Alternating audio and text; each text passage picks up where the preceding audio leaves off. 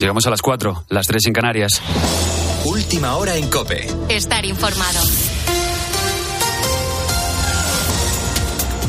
Pau Gasol debutó el 5 de febrero de 2008 con Los Ángeles Lakers jugando contra los Nets y anotando 23 puntos. Supuso el mejor debut con la camiseta de los Lakers tras el que protagonizó un tal Magic Johnson en 1979.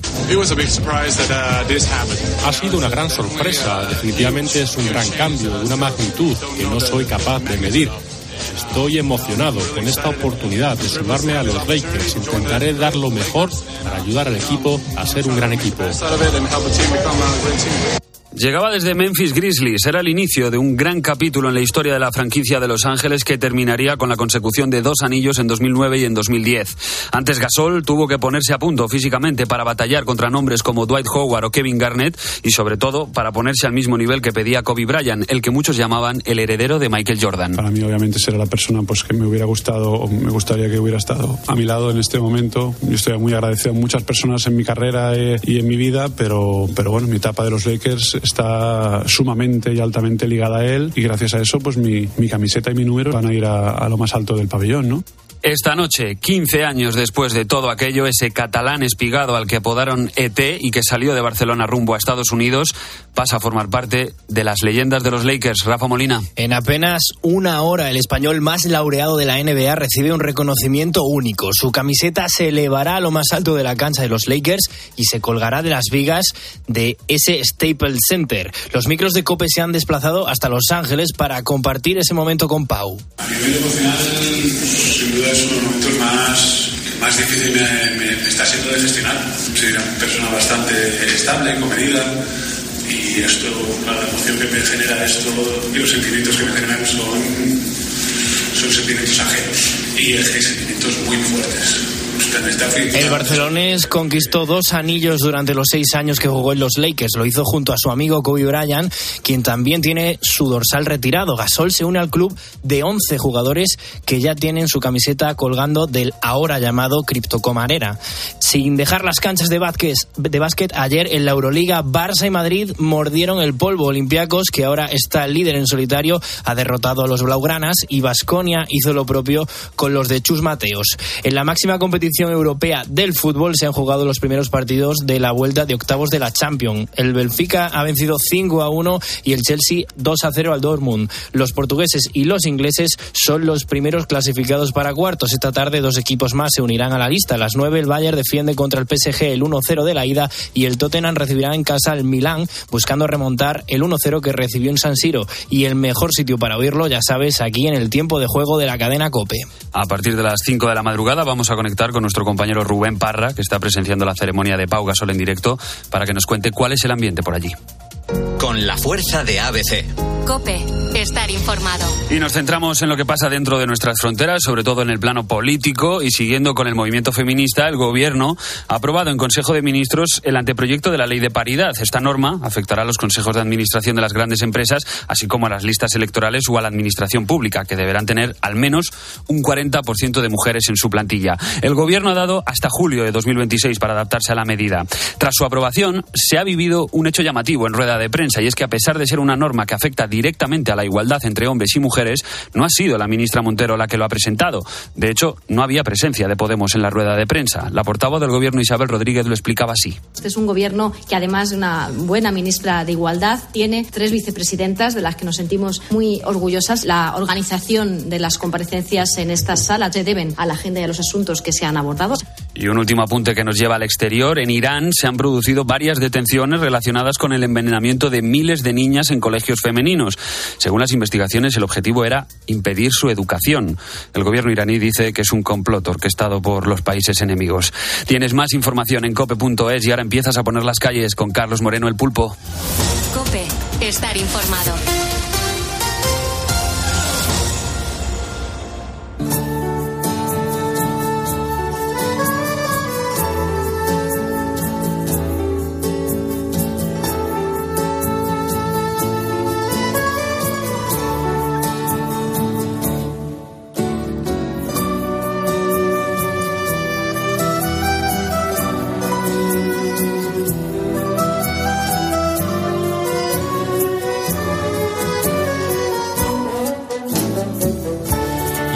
5 de la mañana, 3 y 5 de la mañana en las Islas Canarias. Muy buenos días y gracias por estar escuchando la radio. Tras la noche de Beatriz Pérez Otín, nos toca poner en las calles a este miércoles 8 de marzo de 2023. Gracias Gonzalo Zavalla por actualizarnos la información y contarnos la última hora en torno a, a Pau Gasol. Es una noche muy especial en cuanto al deporte y en cuanto a este deportista de absoluto élite. Eh, nos gusta saber cómo están las cosas en torno a este gran deportista. Nosotros fieles a nuestra idea de permanecer al margen de las noticias que nos colapsan, eh, los informativos por tierra, mar y aire nos disparan, nos damos cuenta que eh, también hay historias positivas que lucen y también hay historias positivas que nos enriquecen la vida y que nos demuestran que, que ella, que la vida, que, que, mola un montón. Y por eso hoy pues quiero montar la primera calle positiva del día hablándote de un hombre que ha demostrado una vez más que la edad pues es solo un número en nuestro carnet de identidad. Se llama Lucio, Lucio Ángel Santa Marta, con 81 años. Él ya está jubilado y prácticamente pues todo en su vida transcurre como es habitual en una persona de su edad, salvo una cosa, porque Lucio acaba de graduarse en Historia del Arte de la Universidad de León, donde comenzó hace nueve años cuando este hombre pensó que había llegado el momento de cumplir uno de sus sueños, que era sacarse una licenciatura. Por aquel entonces tenía 72 años, pero dicen que nunca es tarde y en este tiempo pues ha puesto todo su empeño eh, por sacar las mejores notas. Dicen los profesores que nunca ha faltado a una sola clase, solo a un trimestre en el que no pudo ir por problemas de salud, pero logró recuperarlo sin problema. Y el pasado miércoles llegaba el gran momento en que, bueno, pues el momento grande que había estado esperando durante la última década.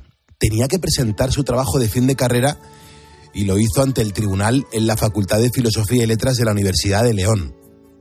Es que el proyecto que daba por finalizado sus estudios llevaba por título Arquitectura Renacentista en la Catedral de León.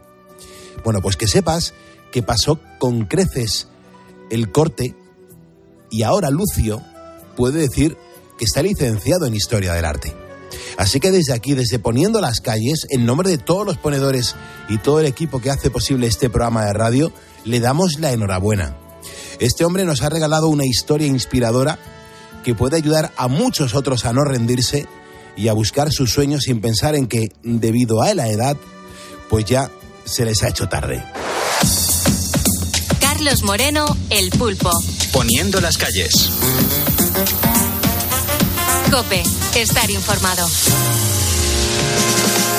Poniéndole las calles en directo a este miércoles 8 de marzo de 2023. Estamos haciendo radio en directo acompañando a los insomnes, acompañando a la gente que está luchando con alguna que otra enfermedad, a la gente que está currando, que está currando porque comienza ahora la jornada o porque llevan un montón de horas ahí al pie del cañón. Eh, un abrazo a todos los currantes y que sepáis que en esta primera hora pues vamos a contar con Jorge Alcalde, hoy es miércoles, y además nos va a hablar del inicio de la pandemia por el coronavirus. Eh, si recuerdas, se están cumpliendo ya tres años desde que tuvimos pues las primeras noticias de una nueva dolencia que iba a cambiar el mundo. Es verdad que en España se nos comunicó que eh, a finales de febrero mm, se hace oficial en el mes de marzo, unos días después de, de las manifestaciones del 8M, pero realmente había mucha gente que estaba ya falleciendo a finales del año 19, por eso se llama COVID-19. Bueno, pues estos días hemos escuchado desde Estados Unidos algunas voces que vuelven a culpar a China de la creación de este virus y queremos que Jorge pues nos explique en qué punto estamos, cuántas incógnitas quedan por resolver y cuántas certezas hay hasta el momento. Sin duda va a ser una charla súper interesante en este programa de radio. Beatriz Calderón, buenos días. ¿Qué tal? Muy buenos días, Pulpo. Es que nos acordamos perfectamente de cómo comenzó oficialmente la pandemia en España. ¿eh? Hombre, que si nos acordamos, y qué mal rato, ¿eh? Pasamos todos. Eh, fue tremendo, la verdad. Eh, esperemos no volver a pasar por algo así. Tres años ya que me a pensar. Yo recuerdo aquí decirte alguna vez en antena, estoy deseando que sea el 2021, porque el Sí. 2020 me parecía pesadilla. Sí, y no es que sea el 2021, es que es el 2023. Eh, se nos va el tiempo, Pulpo, si te das Sí, cuenta. sí, el tiempo se pasa volando, vea, pero, pero hay que pensar en ese momento, en la incertidumbre, en el miedo que que teníamos entre los que nos decían que esto iba a ser cosa, acuérdate Fernando Simón, que iba a ser cosa de dos días. Sí, Uno o dos casos. ningún caso, claro. Uno o dos casos. Bueno, ese hombre sigue cobrando del erario público, cuidado, ¿eh? O sea, que hay que hacerse un montón de preguntas, pero mm, vamos a ver, Jorge, qué nos cuenta en torno a China que tiene que ver, China que sabe, eh, qué, qué, qué piensan otros países. Yo creo que hoy va a ser un momento muy, muy importante en Poniendo las calles donde vamos a profundizar en esa idea. No por nada encima, la pregunta que le estamos lanzando hoy a nuestra audiencia es ¿cómo han vivido estos tres años de pandemia? ¿Dónde les pilló el comienzo de la misma? ¿El COVID te ha quitado a alguien? O sea, ¿cuántos ponedores nos iban informando? Vea, acuérdate Mm. de Pulpo que mi madre acaba de fallecer, Pulpo que mi padre eh, está ingresado, Pulpo que se me ha ido mi padre. O sea, vivimos, yo guardo esos mensajes, yo guardo esas conversaciones con los oyentes archivadas en mi ordenador. Era cruel porque además Era muy cruel, eh, Bea. eh, no solamente a la muerte de un familiar le sumabas el, el que durante cuatro o cinco meses mm, no hubo duelo porque no te permitían eh, primero estar con la persona que había ingresado, si fallecía, eh, tú le dejabas ingresado un día y cinco días después te llamaban para informarte de que había muerto. Sí. Tú te habías tirado cinco días ya sin verlo, sin poderte despedir de, de él y lo peor de todo es que decías, bueno, y puedo enterrarlo, puedo llevarlo Claro, a mi pueblo y es verdad, tampoco. tampoco se podía. Pasaron meses. Tampoco meses. podía. Mm. Eh, nosotros, unos conocidos, eh, cuatro meses tardaron en poder enterrar a, a su horror, hermano. qué horror, es un horror. Qué horror. Pues eso es lo, de lo que hoy quiero que, hablemos, que cada uno nos cuente su experiencia. Facebook.com barra poniendo las calles, cuatro letras. Cuéntame dónde estabas, con quién te pilló, te, te pusiste malo, sobreviviste al COVID, eh, alguien de tu familia desapareció, algún amigo, algún vecino. Bueno, hoy va a ser un día bastante emocionante en Poniendo las Calles.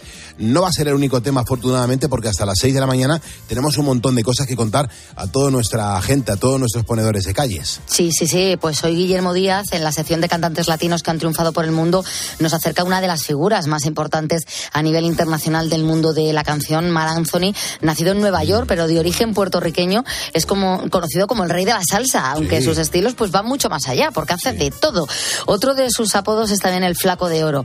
Es de esos artistas que puede presumir de convertir en éxito todo lo que canta y tiene a todos los artistas detrás de él para hacer alguna colaboración. Una figura que merece la pena conocer un poquito más en profundidad.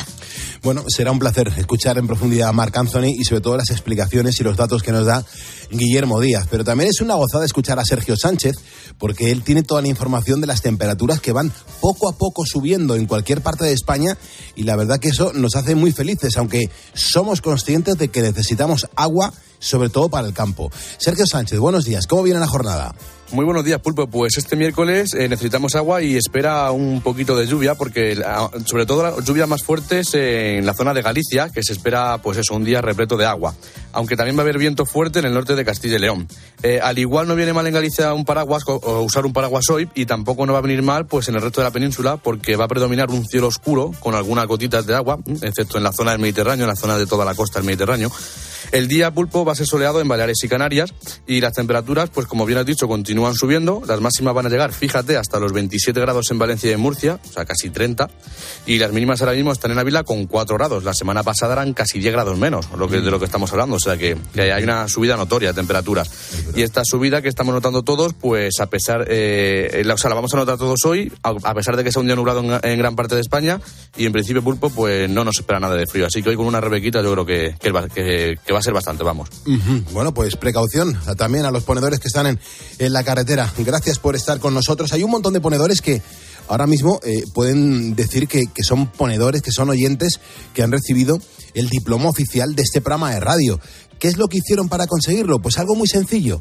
Llamar al teléfono directo, teléfono gratuito de este estudio, entrar en directo y contarnos cómo le estaban poniendo las calles a la jornada.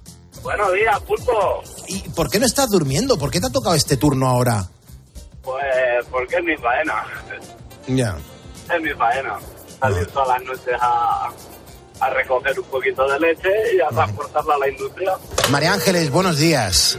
Buenos días. ¿Desde dónde habéis salido? Pues hemos salido desde Huelva y vamos Eh, ¿Habéis hecho ya un cálculo de los kilómetros que tenéis por delante? unos 800 y algo. Buenos días, pulpo. Pues mira, acabo de pasar a Aranda de Duero. Yo todo para los de X peor. Yo lo llamo X peor, porque cada día vamos a peor. Era lo que era Norbert entre sangre. Buenos días, pulpo. ¿Tú quién eres? Ponedor. Eres, eres ponedor. Eh, Francisco, habla tú un poquito que me voy a meter el, el caramelo de regaliz en la boca, ¿vale? Vale. Venga, cuéntame de dónde estás y lo que eres, ¿vale? En, Va- en Va- en un pueblo de Valencia, en Torrente, vigilante de seguridad, poniendo calles toda la noche estoy. Buenos días, Pulpo. He salido de Burgos, he pasado a Ibeas de Juarros, luego el puerto La Pedraja y voy dirección Pamplona. Llevo todo el interior de plástico, el- el- la carcasa, apoyacodos, el, un soporte bandeja, todo el plástico del grupo Antolín para Volkswagen. Cambiando por ahí, buscando, me encontré con el pulpo. Ya nos cambio. No hacemos daño a nadie. No, no, al contrario, además positivos y con buen talante siempre. Claro que sí. Abrazos para todos, un placer hablar con vosotros. Hasta luego. Adiós. Poniendo las calles. Ponedores que marcaron el 950-6006 y en directo nos contaron pues en qué andaban liados, cuál era su cometido, por qué no descansaban, por qué estaban currando, en qué estaban trabajando. Me encanta conocer tu historia, así que te pido lo mismo en el día de hoy, que me cuentes eh, qué haces, a qué te dedicas, por qué no duermes, cómo estás poniendo las calles. 950-6006, teléfono gratuito y directo para este estudio. Si entras, eh, te vas a llevar el diploma y recuerda que si me estás escuchando es porque eres un ponedor y juntos vamos a por el miércoles.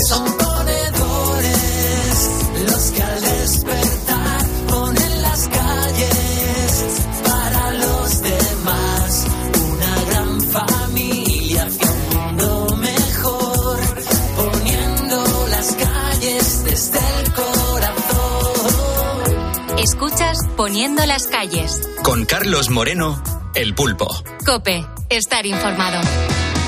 Bueno, pues hoy estamos hablando de eso, de, de cómo te pilló el comienzo de la pandemia, que, dónde, dónde estabas, eh, si enfermó algún amigo, algún familiar, eh, cómo lo viviste, qué incertidumbre tenías. Cuéntanoslo en Facebook porque te vamos a leer. De las ventanas no está la libertad.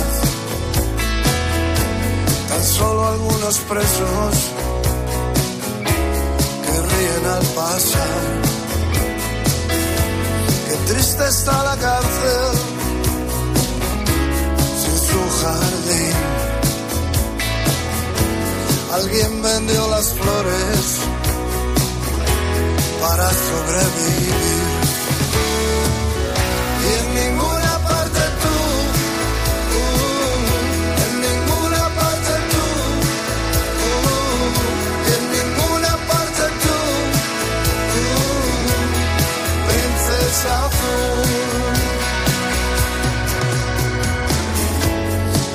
en el bolsillo, ni nadie en quien creer tantas promesas rotas ir para no volver. Tú te sientes tan solo entre la multitud. Es invierno y la ciudad no deja de llorar.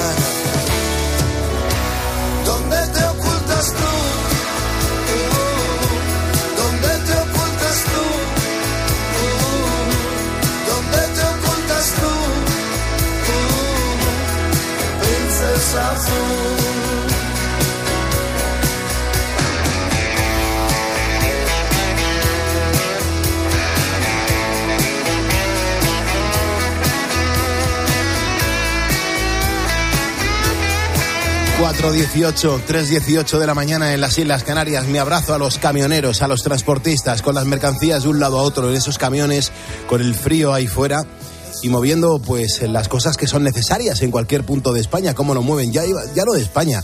Eh, ¿Cuántos ponedores, vea, tenemos que nos escuchan desde fuera de nuestro país a través de las aplicaciones de COPE y las radios digitales en los camiones? Un, abrazo a todos ellos, ¿eh?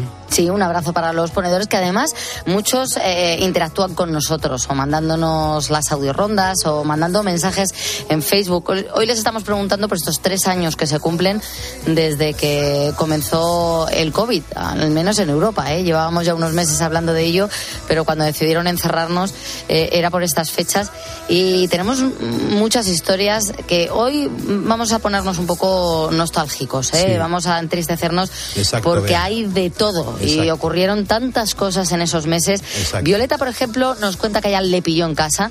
Dice, lo más duro de todo fue no poder ver a mis hijos ni a mi nieta. Parecía una película de terror. Había momentos que yo no me podía creer que fuera cierto y tengo esa imagen de las calles desiertas era una pesadilla. Ver esas imágenes en televisión, oír cómo morían tantas criaturas, no quiera Dios que nos veamos en otra. También Júcaro Júcaro ha compartido su historia. Él se encontraba en Salamanca porque había fallecido su madre. Eh, estaba allí y ya no pudo moverse. Una noche se notó mal, fui al baño, estaba la botella de lejía abierta en el lavabo. No la olía, la acerqué a la nariz, no la olía dos o tres veces. Dice, me miré en el espejo y me dije, adiós amigo, encantado de todo este tiempo contigo, porque en aquel momento todo el que se contagiaba tenía la sensación De que iba a de que podía morir. Sí. Dice, por la mañana fui al médico, prueba, positivo, y bueno, pues, ¿qué os voy a decir? Lo puedo contar. Salvo el día, no recuerdo bien si un fuerte tirón en la nuca, que casi me caigo y demás. Y las secuelas desde la vacuna segunda, pues he tenido, desde la segunda vacuna he tenido varices, la piel la tengo muy sensible a los roces, tengo psoriasis, pero bueno, tengo la suerte de contarlo, nos cuenta. Y también Puri Zamora dice, yo lo he vivido muy mal, pulpo, lo he pasado dos veces. Eh, la primera eh, me diagnosticaron neumonía eh, bilateral, estuve ingresada. La otra, sin embargo, ya la pasé como una gripe, me dejó bastante deteriorada. Y a partir de ahí, pues, ¿qué te voy a decir? Es que tengo muchísimas complicaciones. Gracias a Dios no se ha llevado a ningún familiar, solo conocidos. Pero de todos los trastornos posteriores, yo creo que los achaco más a las vacunas que a la enfermedad. Ella se arrepiente de habérselas puesto, dice. Me están removiendo todo el organismo, yo creo que para mal. Tanto mi marido como yo hemos envejecido muchísimo. Pero bueno, eso es cierto que podemos eh, elucubrar nosotros, pero científicamente no sabemos si puede ser por la enfermedad. Es que si tuvo neumonía bilateral puede que todo venga derivado de ahí o realmente de las vacunas, que a ella la afectaron negativamente, evidentemente. Claro, son la- las historias de, de la gente que, que hace este programa. Eh, la gente que hace este programa es la audiencia, sois vosotros los que estáis al otro lado de la radio. Cada uno tiene una historia y cada uno es una historia que nos preocupa y que nos parece súper interesante, que son las reales. Eh, estas son las que no nos engañan, son las que han vivido las personas que como tú y como yo pues ponen cada madrugada las calles. Manuel Rodríguez Gracia eh, acaba de mm, poner su, bueno, pues su pensamiento en nuestro Facebook. Dice, Pulpo, a mí me pilló eh, el comienzo del COVID siendo militar. Al principio con poca información, pero eh, con todo nuestro empeño en ayudar a los demás, fumigando en residencias, fumigando por las calles, preparando un hotel para alojar enfermos. Fue muy duro, pulpo, pero eh, orgullosos de cumplir con nuestro deber, ¿no? Pues Manuel Rodríguez Gracia, te mando un abrazo y, y- las gracias, por supuesto, por cumplir con tu deber como militar. Er- Eres grande y los militares sois, sois muy grandes también. Romántico Elix dice, muy buenas, pulpo y vea. El COVID me fastidió la vida bastante. Alguna amiga se fue y la pandemia hizo que mi niña, que empezó a caminar, no pudiese salir a la calle y teníamos que andar por las plazas de, de garaje, en los patios, vigilando con los vecinos para que no nos multasen. Es que, claro, cada uno lo recuerda en su situación. O sea, los primeros pasos de su hija en, en este ponedor, pues lo recordará siempre que, que los tenía que hacer con mucha cautela mm, por el miedo a contagiarse. Claro, y hay veces que una persona de todos a, todos nos afectó el confinamiento, el estar encerrados. Eh, de hecho, es algo que los expertos dicen que si algo así volviera a ocurrir por la experiencia, habría que dejar salir mucho antes, con medidas, con restricciones, pero es cierto que el confinamiento, todo lo que duró, bueno, los problemas que ha causado en China, que han estado más- cerca de dos años, eh, eh, entonces eh, generó muchos eh, problemas. Pero en los niños, eh, alguna vez, todos los que tenemos niños, ¿tú has tenido a un niño de dos años, dos días seguidos en casa? Eso, eso es una cosa que no se puede mantener. Sí, sí, no, no, no se puede mantener y, uno no puede comprender cómo se puede llegar a agobiar tanto un ser vivo. ¿verdad? Claro, claro, claro. Los pobres están como animalitos enjaulados. Claro. Entonces es normal que este ponedor se tratara de buscar la vida, aunque sea por los garajes, para que el pequeñín diera unos pasos, claro. Lo entiendo perfectamente. Y el último mensaje que, que voy a leer es el de Antonia Juan. Además es un mensaje muy claro, muy directo y muy conciso. Dice Pulpo, tema pandemia. Eh, vivida en casa, con mis mascotas. Yo soy persona de alto riesgo, con lo que eso supone de trato con los demás. Con las noticias que venían de otros lugares y que nunca creí eh, que fuera causa de, un animal, pues encontré una verdadera locura la manifestación con sus, cortinas de humo. Dice Pulpo, a partir de ahí y a partir de, de- de ese día, pues pude constatar la manipulación de un gobierno que por parte demostraba su incapacidad e ignorancia para gestionar, aun viendo lo que ya estaban haciendo otros países. Y por otra parte, la capacidad ilimitada de engaño y de mentira.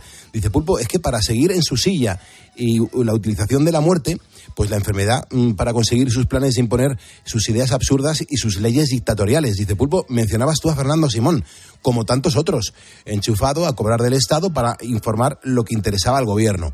Es el pensamiento de Antonia Juan. Pues coincido contigo en la mayor parte de lo que cuentas, porque es que yo considero que las cosas fueron así. Por eso hoy los ponedores estamos eh, orientados un poco en el sentido de cómo lo vivieron, cada uno en su situación y en su momento. Eh, hay gente que lo pasó ciertamente mal y es lo que hoy estamos leyendo en facebook.com barra poniendo las calles. Por eso ahora a las 4.25, las 3.25 en Canarias, pues vamos a recapitular porque son ya más de tres años los que tuvimos las primeras noticias de una nueva enfermedad que iba a paralizar el mundo, que fue la COVID-19, y por eso se llama COVID-19, insisto, no, no se llama COVID-20, se llama COVID-19, porque en el 19 ya había certeza de que algo estaba sucediendo.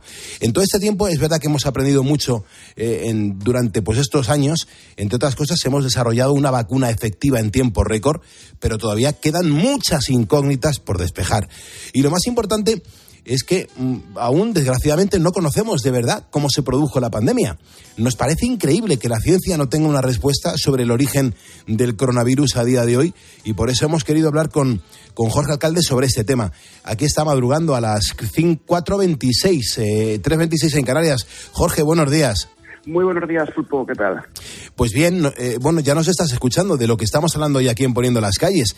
De verdad, aún no conocemos a ciencia cierta cómo surgió el primer caso de COVID. No, no lo sabemos. Hay algunas pistas, hay algunas ideas generales sobre dónde surgió. Eh, Posiblemente las, eh, los trazos gordos de la historia se conocen bien. Sabemos evidentemente que es una pandemia que se originó en China. Tenemos muchas sospechas de que es una zoonosis, es decir, una enfermedad producida por un animal y que saltó en algún momento determinado al ser humano, pero realmente no conocemos cuándo se produjo exactamente, cuáles fueron los primeros pasos, qué animal fue el que albergaba esa enfermedad antes que pasase al ser humano, o incluso no sabemos si de hecho pudo salir de un contacto directo con ese animal, del consumo de ese animal, o de un laboratorio que estuviese trabajando con ese virus o con esos animales. Todo eso es todavía a día de hoy, más de tres años después del comienzo de la pandemia, una incógnita difícil de resolver. O sea, que seguimos con in- incógnitas. Lo que pasa es que, claro, me imagino que, que tiene que haber teorías al respecto. ¿Cuáles pueden ser esas, Jorge? La más importante, la que más mm, científicos aplaude y que por lo tanto es la más eh, probable que sea cierta, es que algún animal en el sudeste asiático albergara una versión del virus SARS-CoV que mutó y que pasó al ser humano. Eh, hay diferentes teorías sobre si pasó al ser humano mediante el contacto, mediante mordedura, mediante el tratamiento de ese animal o quizá comiéndose partes de ese animal. Eso no se sabe todavía. Esa es la teoría más destacada.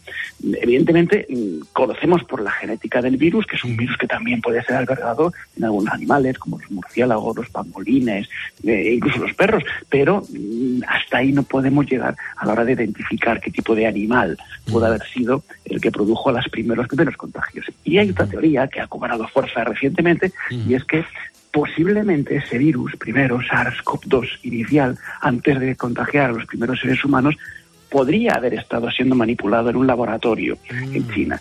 Y pudo quizás haber alguna fuga de ese laboratorio. Eh, lo más probable es que accidental, según la teoría. No se piensa que fuese provocada y que quizá ahí estuviese el auténtico origen de la pandemia. Son las dos líneas de investigación que la comunidad científica está siguiendo. Bueno, eh, está muy bien, Jorge, que haya esas investigaciones y que se puedan contar y que vayamos sabiendo poco a poco, pues que al menos se están llevando a cabo, pero esas investigaciones, Jorge, ¿tú crees que son creíbles? Pues la más importante se produjo hace un año y medio cuando un grupo, una comisión de la Organización Mundial de la Salud viajó a China, a Wuhan, que sabes que es eh, la ciudad donde parece que se iniciaron los primeros brotes, y eh, ahí intentó mm, identificar el camino que siguió el virus desde sus primeras semanas de vida. Eh, se visitaron algunas instalaciones científicas, se tomaron muestras de los mercados, de los cultivos, y se elaboró un informe que hay que decir que no fue muy concluyente. Primero porque la investigación no llegó muy lejos, entre otras cosas porque las autoridades chinas no lo permitieron.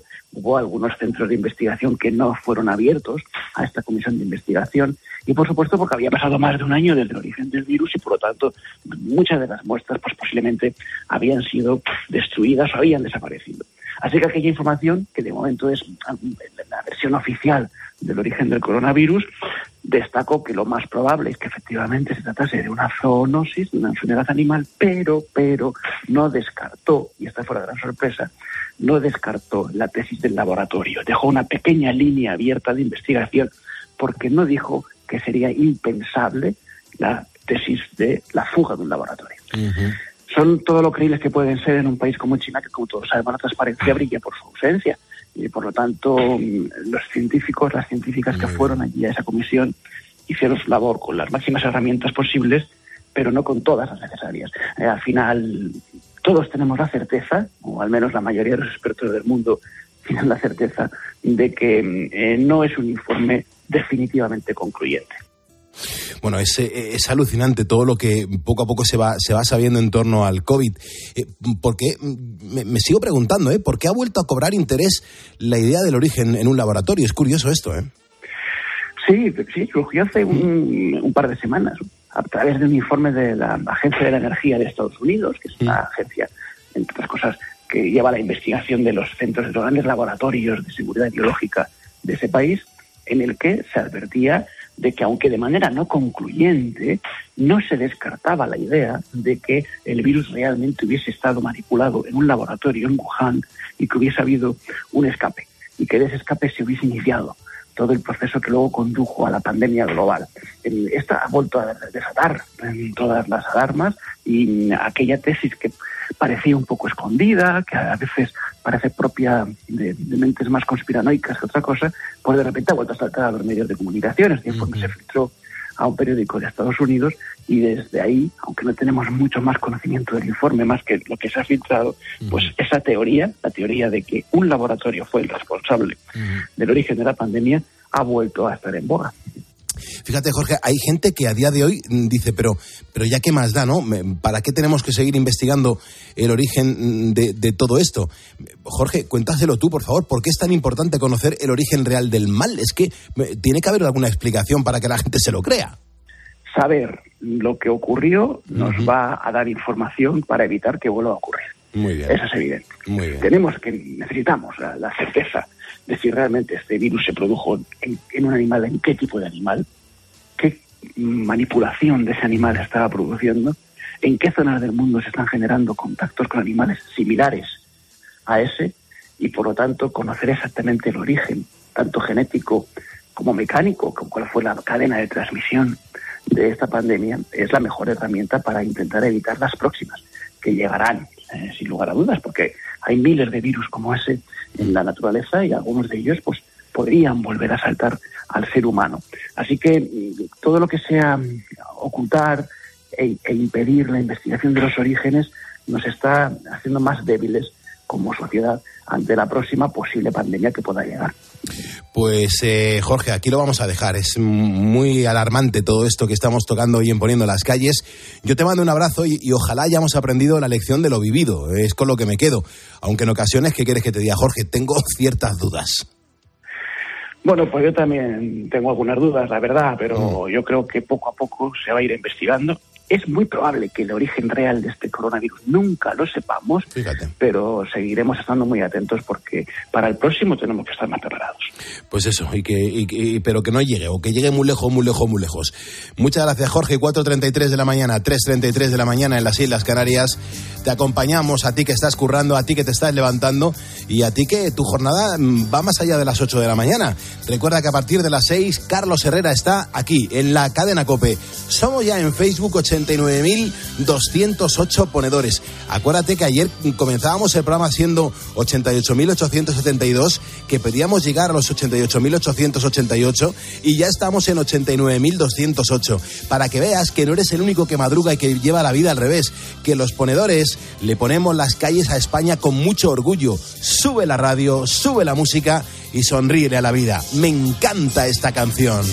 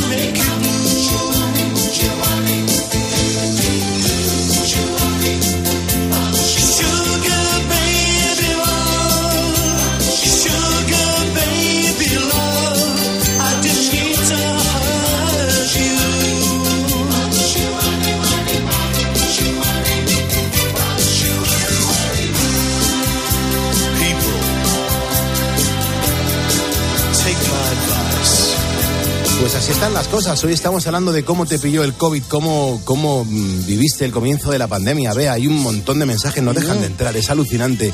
Dice Lázaro de la Cruz, de Pulpo, por desgracia se llevó a mi padre el COVID de la residencia al hospital. A los 10 días eh, descansó el pobre. Ni verlo en residencia, en- en- ni en el hospital, ni en el entierro. Fue muy duro. Eh, saludos para Bea y para el Pulpo.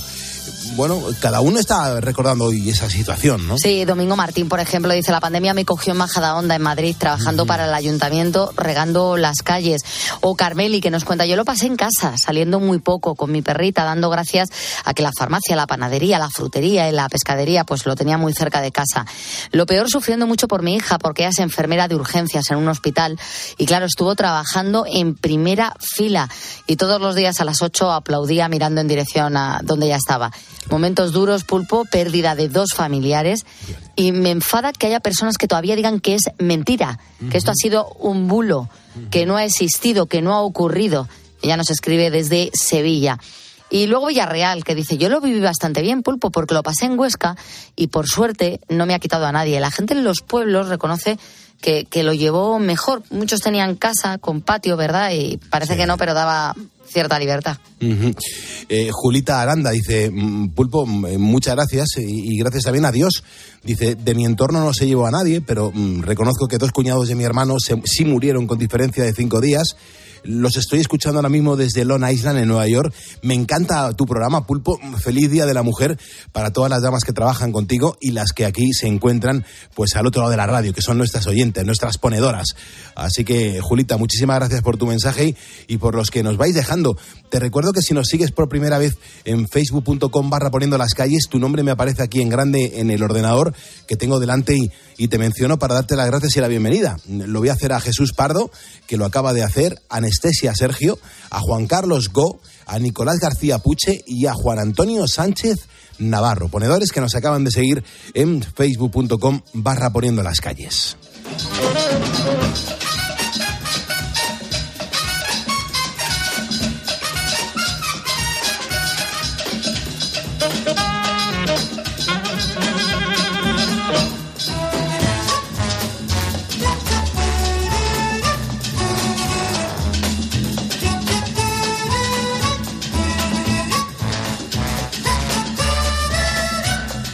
Para Luis Medina, un ponedor que se acaba de incorporar también a este programa de radio. Bueno, pues atención porque hoy tenemos que hablar de un tema bastante serio que es probablemente pues una de las lacras que ha traído el siglo XXI. Me estoy refiriendo en este momento a los problemas de salud mental de, de nuestros jóvenes.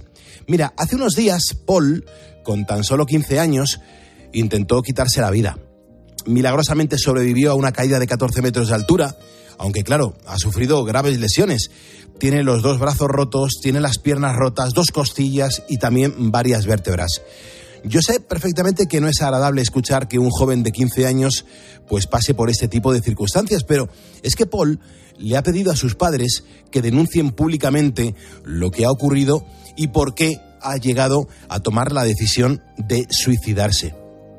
Su padre se llama Joan, Joan Gual, y esto es lo que nos ha contado en los micrófonos de COPE. Nosotros desde el estado de shock que estábamos y se nos pasaba por la cabeza hacer nada en las redes ni nada. El propio Paul nos lo pidió, que quería hacer, que quería que su caso se hiciera visible para que dentro de lo posible se, se pusiera en medio. El Paul es un niño que tiene una conciencia social muy importante. Es que eh, vamos a profundizar un poquito en esta historia, porque Paul eh, tiene un leve grado de autismo y claro, mm, debido a esto, era víctima de burlas en su colegio. Pero aquí volvemos a lo de siempre. ¿Es necesario llegar a este punto para poner remedio? Bueno, pues la Consejería de Educación de Cataluña ya ha empezado una investigación para ver qué ha pasado y su padre asegura que en este caso no solo ha fallado el protocolo, sino el propio sistema educativo. Mira, en el protocolo ha fallado que el instituto donde está Paul está diseñado para 400 alumnos y están y hay casi el doble. Y, y hay casos que no son a lo mejor muy, muy vistosos y que deberían tratarse y, y les ha pasado por alto. O sea, el, paso de, de la denuncia a la tutora a la dirección de la escuela, este paso se ha saltado. Claro, es que eh, el, el problema está en que el, el de Paul no es un caso aislado. Mira, en las últimas semanas tres jóvenes han intentado quitarse la vida en España. los tres sufrían acoso escolar.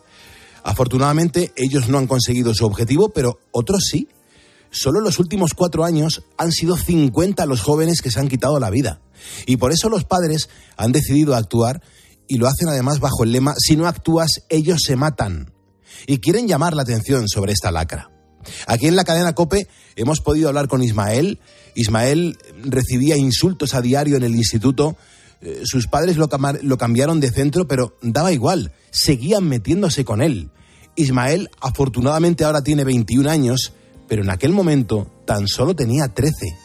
Y por su cabeza pasó también ese pensamiento. Esos insultos eh, te comen la autoestima hasta tal punto en el que sientes que no vales nada, ni siquiera para tus seres queridos, a los que sientes que tampoco le- les importas. Entonces eh, llegó un punto en el que dije que, que, ya no aguantaba más y, y pensé en eso, pensé en, en- en quitarme la vida y de hecho pues escribí, escribí una, bueno, empecé a escribir una carta que, que, que no llega a terminar eh, por miedo.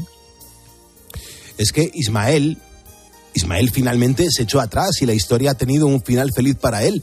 Y lo más importante en estos casos es buscar y encontrar ayuda. Según la Fundación ANAR, en agosto del año pasado fueron noven- 906 menores los que buscaron eh, a ellos, los que buscó a la Fundación ANAR, eh, pues eh, pidiendo ayuda.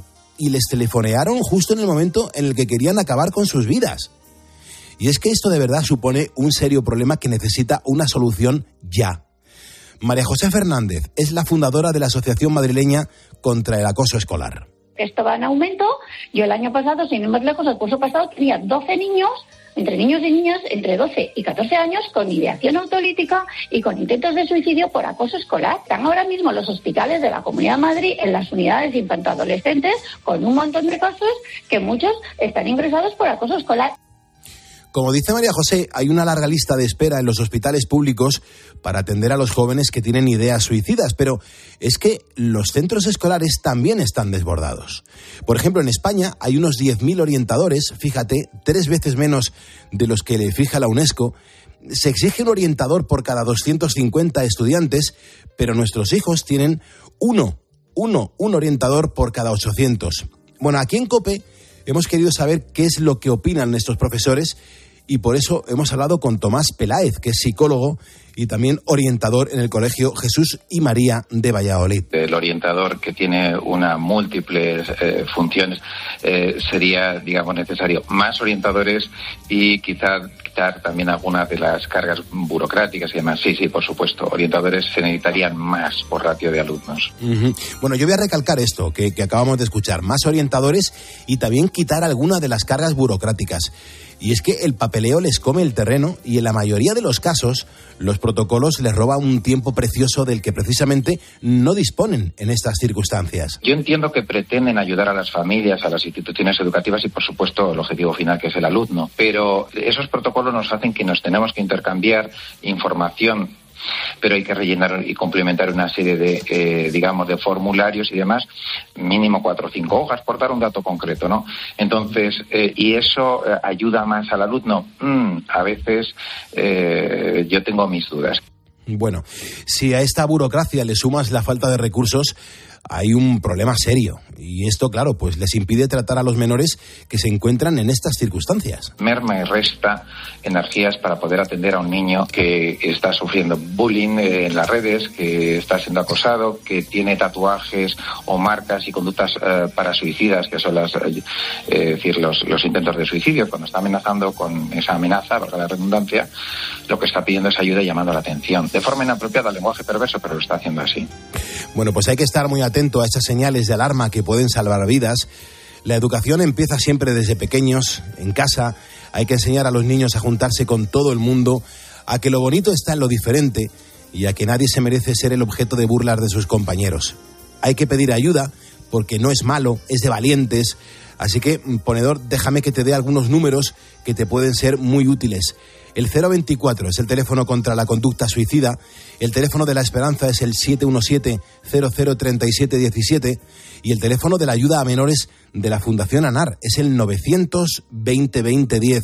Todos son gratuitos. Y pienso yo que es el momento de hacer un mundo mejor, un mundo mucho más bonito. carezze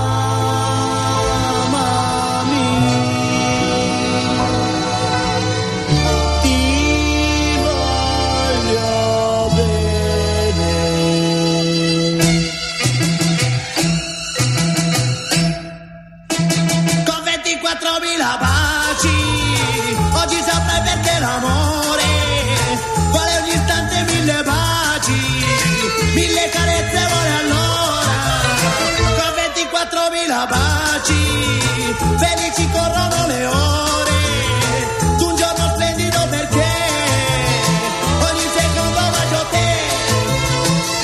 Bugie. Y el teléfono del estudio, ya sabes, gratuito, la línea recta, la línea directa de entrar en contacto con nosotros, el 950-6006.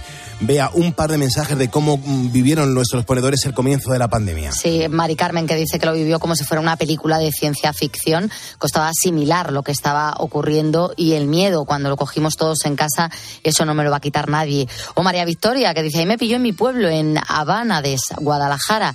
Gracias a Dios no perdí a ningún familiar directo, pero viví la tristeza de perder a conocidos.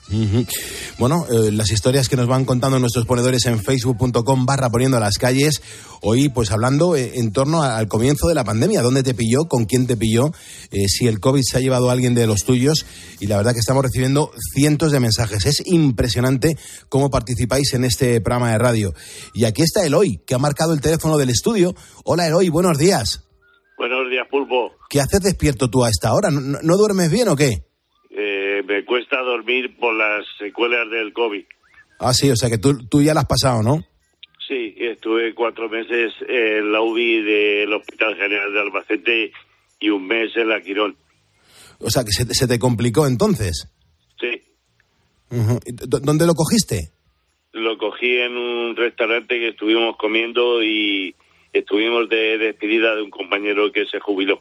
¿Y, y ya sabíais de la existencia del COVID? ¿Fue al principio? ¿Fue eh, transcurrido un tiempo desde el comienzo de la pandemia? No, fue el, el 8 de, de- de marzo de hace tres años. Hoy eh, eh, vivo algo de nuevo, eh, para mí hace tres años que vivo. Ya. ¿Y, cómo te has tomado estos años desde que pensabas que, te- que- que el COVID te, te- te llevaba al otro, al otro barrio? Pues superándolo y con la ayuda de los médicos, de los amigos y de la familia y de mi hijo. Sí.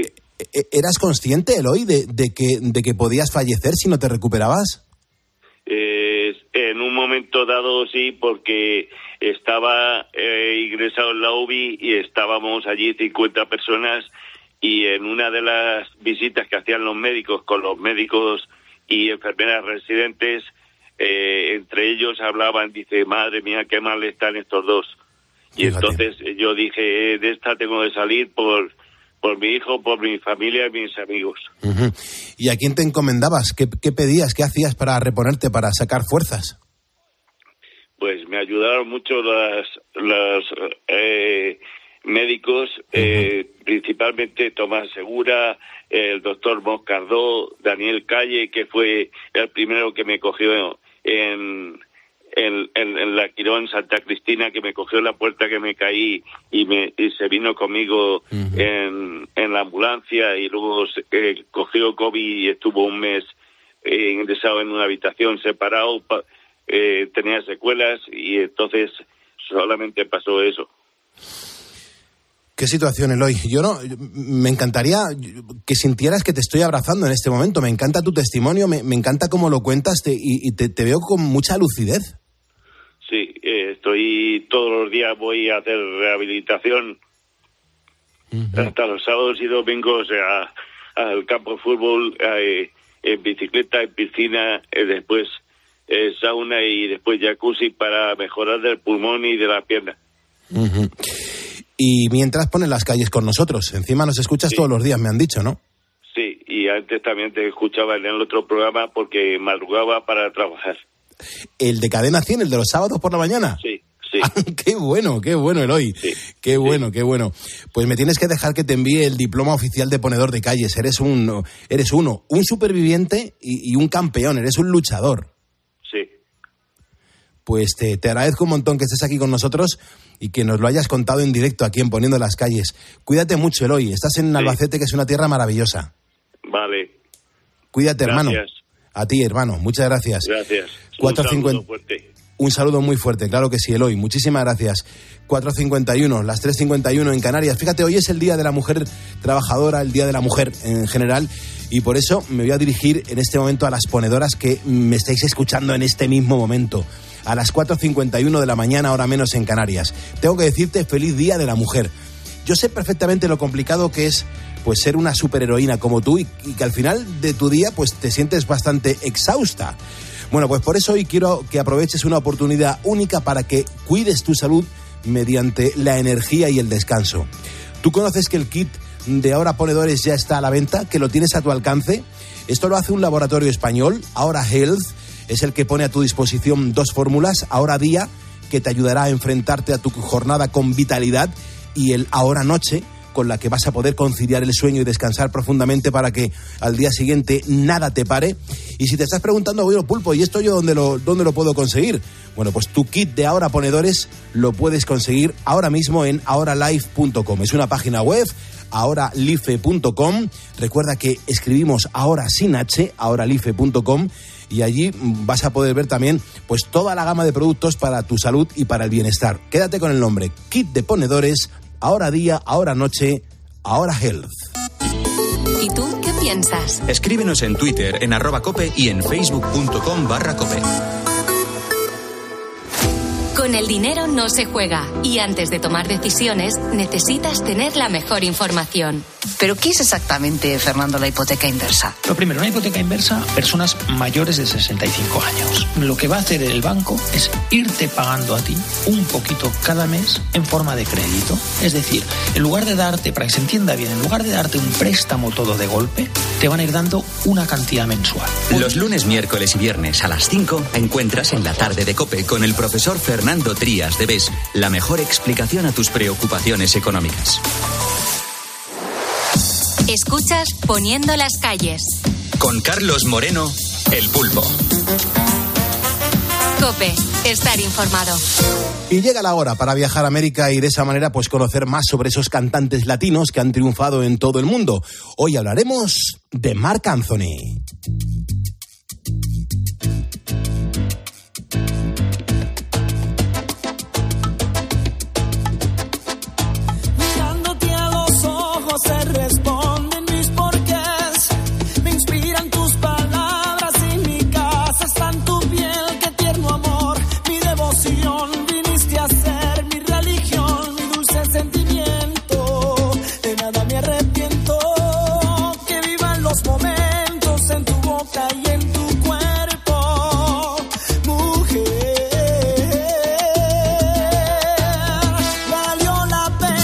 Y es que con su música ha llevado el género de la salsa a todos los rincones del planeta. Sin duda hoy en día es uno de los más grandes exponentes de la música en castellano y los entendidos le catalogan como el mejor cantante de salsa del momento.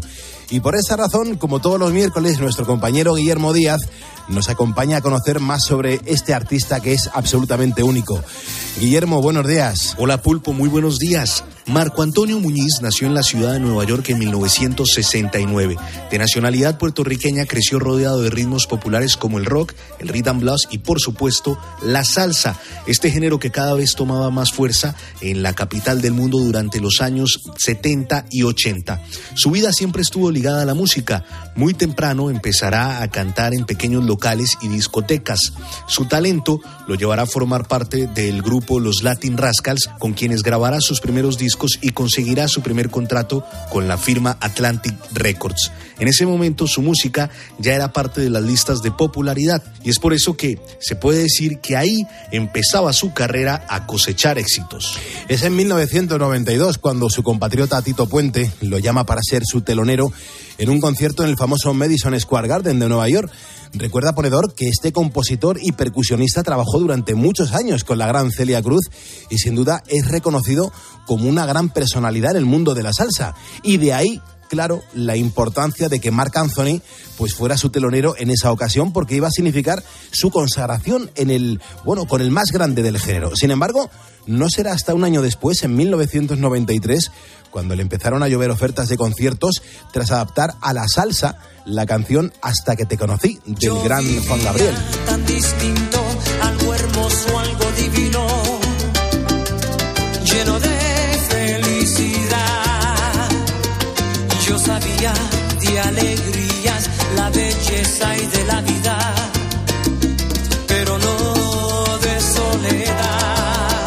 partir de ahí, Marc Anthony será reconocido como el nuevo rey de la salsa, o por lo menos así lo titularía el prestigioso diario The New York Times en alguna ocasión. Su éxito se reflejó en las listas de ventas del género durante toda la década de los 90, expandiendo su popularidad a países de Centro y Suramérica y consolidando su reconocimiento en los Estados Unidos. Ahí empezaba a recibir el testigo de los grandes referentes de la salsa. Y es que parte de su reconocimiento a nivel mundial se debe bueno, pues a la forma en la que este artista ha sabido mezclar la salsa con ritmos más modernos e incluso ha llevado el género a otro nivel grabando discos en inglés precisamente para conquistar el mercado anglosajón.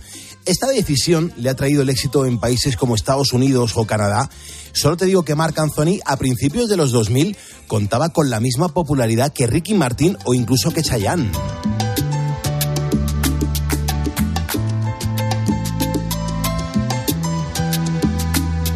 Hallé una flor un día en el camino que apareció marchita y deshojada, ya casi pálida, ahogada en un suspiro.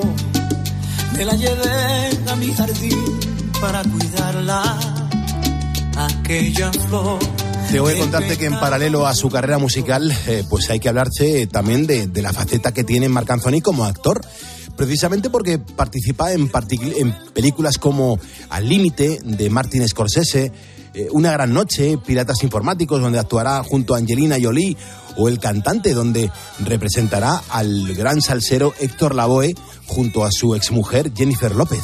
En cuanto a galardones, su carrera ha estado llena de ellos. Poco más se puede decir de un artista que ha ganado 10 Grammys anglo y 15 Grammy latinos, pero sin duda su mayor logro ha sido el haber llevado la salsa a todos los rincones del planeta con sus grandes canciones y su habilidad para innovar dentro de este género musical. Por esa razón, se puede decir que Marc Anthony sigue siendo todavía el más grande exponente de la salsa en la actualidad.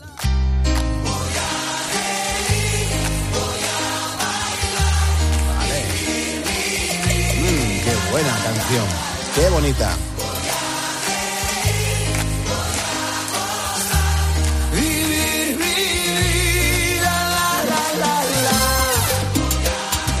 Pues muchas gracias, Guillermo Díaz. Nos encanta, eh, bueno, pues recon, reconocer, recordar, eh, descubrir eh, facetas de los grandes artistas latinoamericanos, iberoamericanos, que cantan en español y que van moviendo nuestro idioma en cualquier parte del mundo. Hoy con Marc Anthony.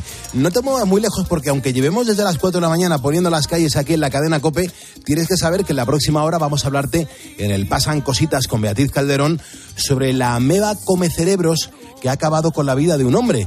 Y todo por un gesto tan tonto como el de sonarse en la nariz en un lavabo. Vamos a ver qué es lo que ha sucedido con esto porque son cosas que nos llaman mucho la atención. Pero eso sí, antes Gonzalo Zavalla tiene que actualizarnos la información aquí en la cadena Cope, en directo.